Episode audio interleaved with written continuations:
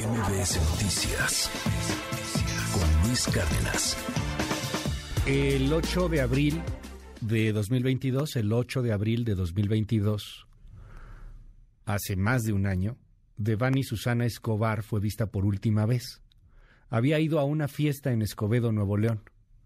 La fotografía trascendió, se, se convirtió en un símbolo esta imagen de Devani que había sido eh, tomada por el chofer de un taxi como una prueba de que pues ahí la había dejado, la dejó a su suerte en un paraje allá en Nuevo León. El 21 de abril el cuerpo fue encontrado en el fondo de una cisterna en el motel Nueva Castilla. Esto el año pasado. El 26 de abril, Juan David Cuellar, el chofer que dejó a Devani en la carretera, dio una entrevista en la que aseguró que la joven se había puesto violenta que ella fue la que se quiso bajar del auto. El 27 de abril, al día siguiente, Saraí e Ivonne, las amigas de Devani, ofrecieron una entrevista a la televisión de Nuevo León. Aseguraron que, bueno, no quería la ayuda de nadie. La Fiscalía de Nuevo León anuncia también ese 27 de abril que remueve de sus cargos a los titulares de la Fiscalía Especializada en Personas Desaparecidas, Rodolfo Salinas, y el antisecuestros también, Javier Caballero. El 12 de mayo se termina por filtrar el peritaje forense independiente solicitado por la familia de Devani, en el cual se señala que pues Devani no se había caído, no, no había sido un asunto eh, de, de, un accidente. Devani había sido asesinada. El primero de junio se exhumó el cuerpo de Devani para realizar una nueva necropsia. Y estamos prácticamente a un año. Y el caso sigue con muchas, muchas dudas, sigue sin haber justicia. Hoy el padre de Devani, Mario Escobar, está aquí en la Ciudad de México, tuvo una reunión con autoridades. Don Mario Escobar, gracias por tomarme esta comunicación. Buen día. ¿Qué tal? Buen día. Buen día. Aquí a la orden. Eh, ¿Cómo están las cosas, don Mario? Sé que es muy doloroso todo esto. Llevamos un año con el caso de Devani y, y bueno, pues la justicia no llega. ¿Qué le dicen las autoridades? Sí, bueno, como como dices tú en la cronología bien dicha, este se les cae la versión de a, Nuevo León este de del accidente y, que todo fue orquestado, que todo fue armado por parte de, un grupo de personas de allá de, Nuevo León, donde Devani estuvo en el lugar en el momento y con la gente equivocada.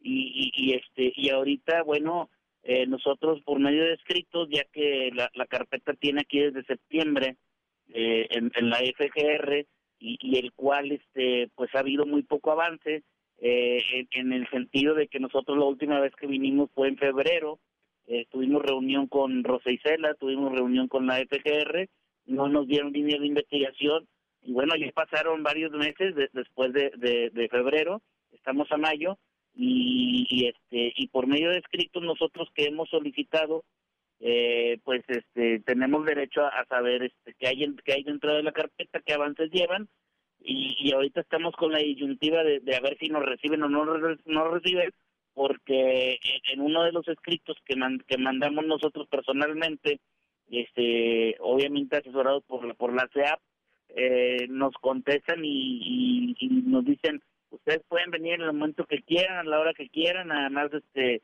obviamente bajo los términos de lo, del código civil y, y estamos este en, en forma de, de todo eso y, y posteriormente la CEAP, este, pues como nosotros estamos en Nuevo León, eh, mete otro escrito para checar si hay avances en la carpeta y solicitar la, la venida de nosotros y, y se empiezan a confundir la misma Fiscalía General de la República donde dice yo te di fecha para el 2 de junio, estamos hablando de la siguiente semana, Ajá. pero pero de acuerdo a, a, a, lo que yo, este, al, al artículo 20, pues yo tengo derecho en ese código civil de, de, de estar este, enterado qué, es lo que hay dentro de la carpeta y, y ahorita a las 10 de la mañana pues yo me voy a presentar a ver qué me dicen.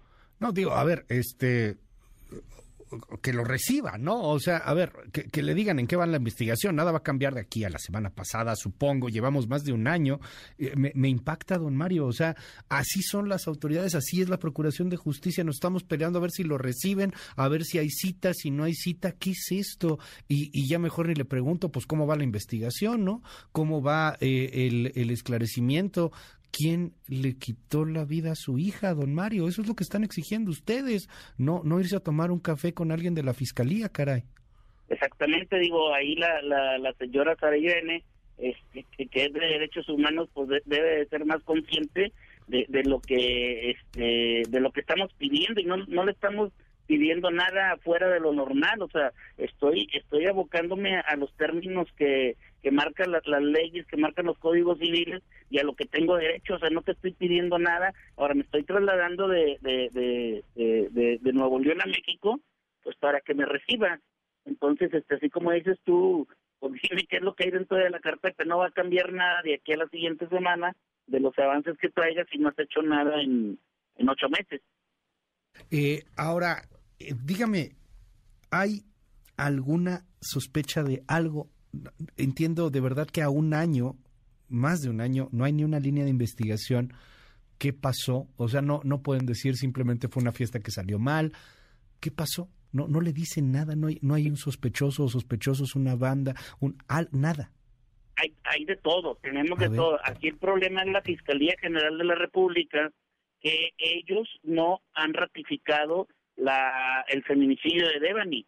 Al ratificar el feminicidio de Devani, ya podemos aportar todas las líneas de investigación que nosotros traemos por fuera, que hemos investigado junto con los abogados, que hemos este que todo lo que se todo lo que se ha investigado y que seguimos investigando, pero la Fiscalía General de la República a un año, un mes y varios días no ha ratificado el feminicidio de Devani como un feminicidio y por lo tanto no se puede aportar este eh, las líneas de investigación correctas, que esto se trate con una perspectiva de género para que todas las personas que estuvieron involucradas, así como lo dices tú, que hay mucho detrás de lo de Devan y digo, caray, a un año que este esto no tenga ninguna ninguna línea de investigación es porque hay mucha basura detrás de todo esto porque hay mucha situación orquestada por parte de la Fiscalía de Nuevo León, porque hay muchos intereses de por medio de, muchas personas que en su momento los vamos a aportar.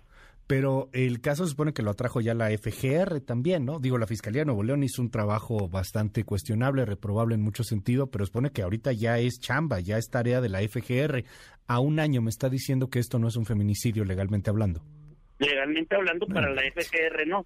Entonces, si ellos hacen lo correcto, sacarían todo el mugrero que hay en la Fiscalía de Nuevo León y por eso no se resuelve ningún, ninguna situación ahí en Nuevo León. O sea, es un es una es una un secuestro por parte de la Fiscalía de Nuevo León coludido con mucha gente, no quiero decir que sean solos o, mandados por mucha gente, eh, eh, entonces este ya tienen más de 15 años con eso, nada más que nadie los había denunciado.